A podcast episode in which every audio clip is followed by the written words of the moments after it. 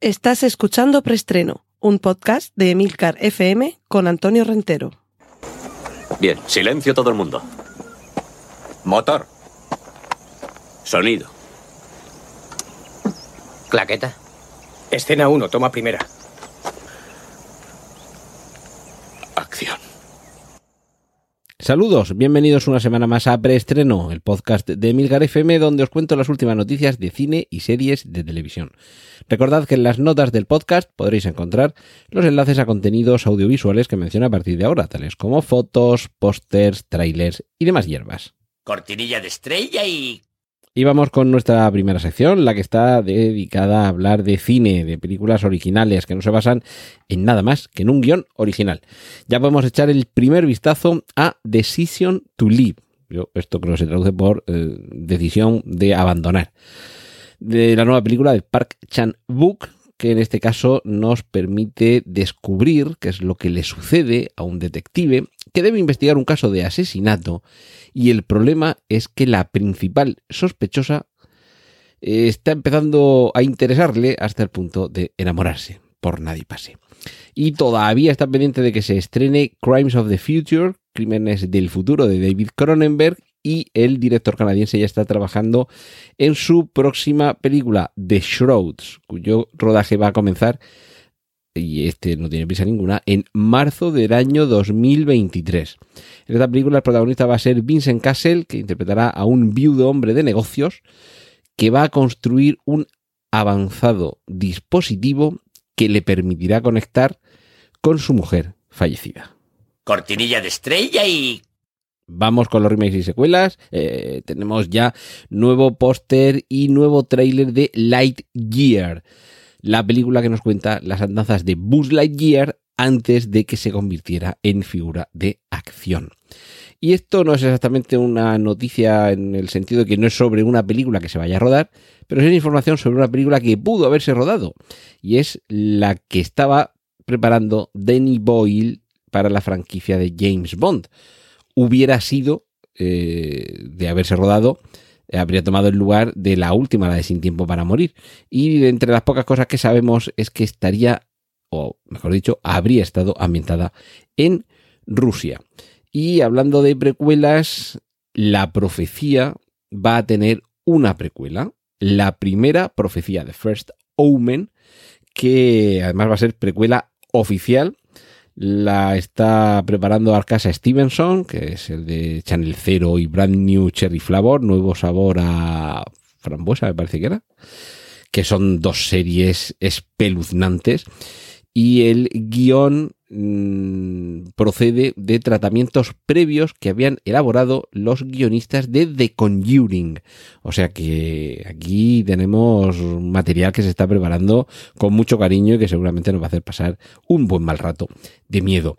Quien está también preparando eh, una próxima entrega de las dos que ya conocemos, cada una con sus, eh, con sus puntos positivos, es Sicario. El propio Josh Brolin ha declarado recientemente que el guion para la tercera parte ya está escrito y que simplemente están tratando de mm, ver si pueden rodarla con la libertad que ellos buscan y con, bueno, pues sin tener que plegarse a los deseos de algún estudio que quiera hacer alguna cosa rara. Y eh, noticia de última hora, poquito antes de ponerme a grabar este preestreno, es que se está preparando un reboot de El Cuervo.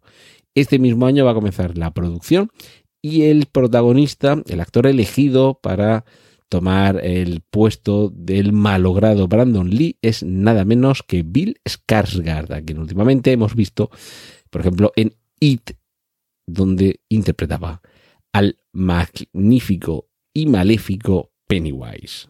Cortinilla de estrella y...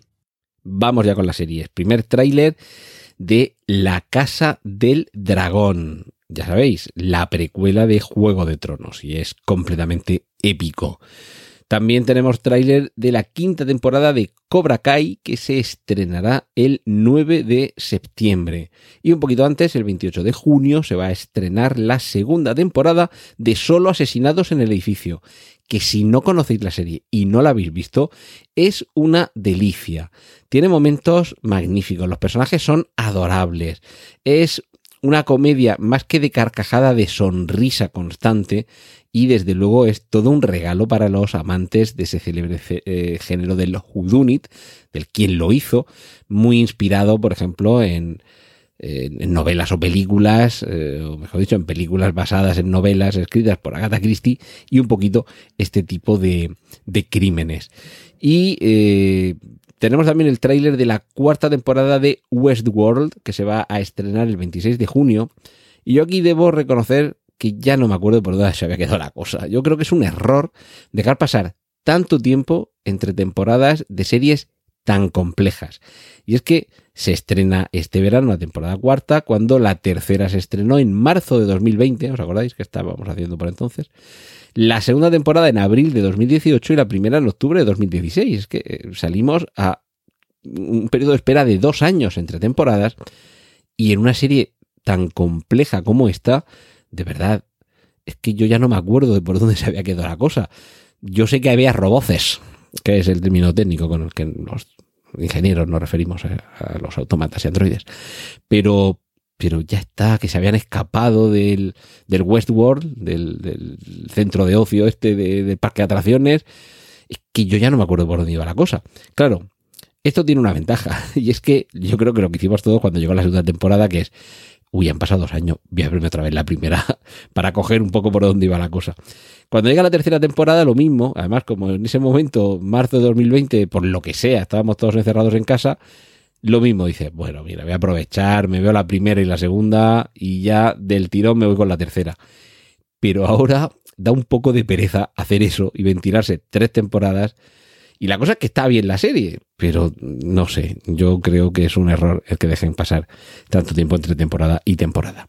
Y también noticia recientita de, hace unas horas, por lo menos cuando yo lo he podido ver, que son las primeras imágenes de la serie Cristo y Rey, donde tenemos a Jaime Lorente interpretando a Ángel Cristo y a Belén Cuesta interpretando a Bárbara Rey. Efectivamente, es un biopic sobre estos dos personajes, la vedette y el domador de circo. Cortinilla de estrella y... En el mundo de los cómics tenemos una buena noticia, esta me la ha compartido Agus en Twitter arroba verdugo789 y es que el 29 de junio llegarán a Disney Plus España todas las series de Marvel que estaban antes en Netflix, ya sabéis. Daredevil el castigador, Los defensores, Luke eh, Cage, eh, Iron Fist y Jessica, no me acuerdo cómo se llama. Bueno, pues las chicas, que no me acordará cómo, cómo se llama, pues todas estas series las vamos a poder disfrutar. Ah, bueno, y los defensores, que no sé si lo ha dicho. Eh, la, la, vamos a poder disfrutar en Disney Plus y ya sabemos que el universo de, de las series de Marvel en Netflix ya es canon desde eh, que apareciera el personaje. Esto me vais a perdonar el spoiler, que es un spoiler un poquito menor y de una película que tiene ya mm, casi medio año desde que se estrenó. Pero bueno, hay un momento en el que aparece el personaje de Matt Murdock, interpretado por Charlie Cox, que es el actor que interpreta a, mm, a Matt Murdock barra Daredevil en la serie de Netflix, y como aparecía en Spider-Man sin camino a casa, esto ya supone que se introduce en el canon todas estas series. Así que disfrutémoslas. Tenemos también una primera imagen oficial de Natalie Portman como poderosa Thor en Thor Amor y Trueno. Y como le decía Tony Stark al propio Thor, menudo brazo tienes, chaval. Pues en este caso, menudo brazo has echado, chavala.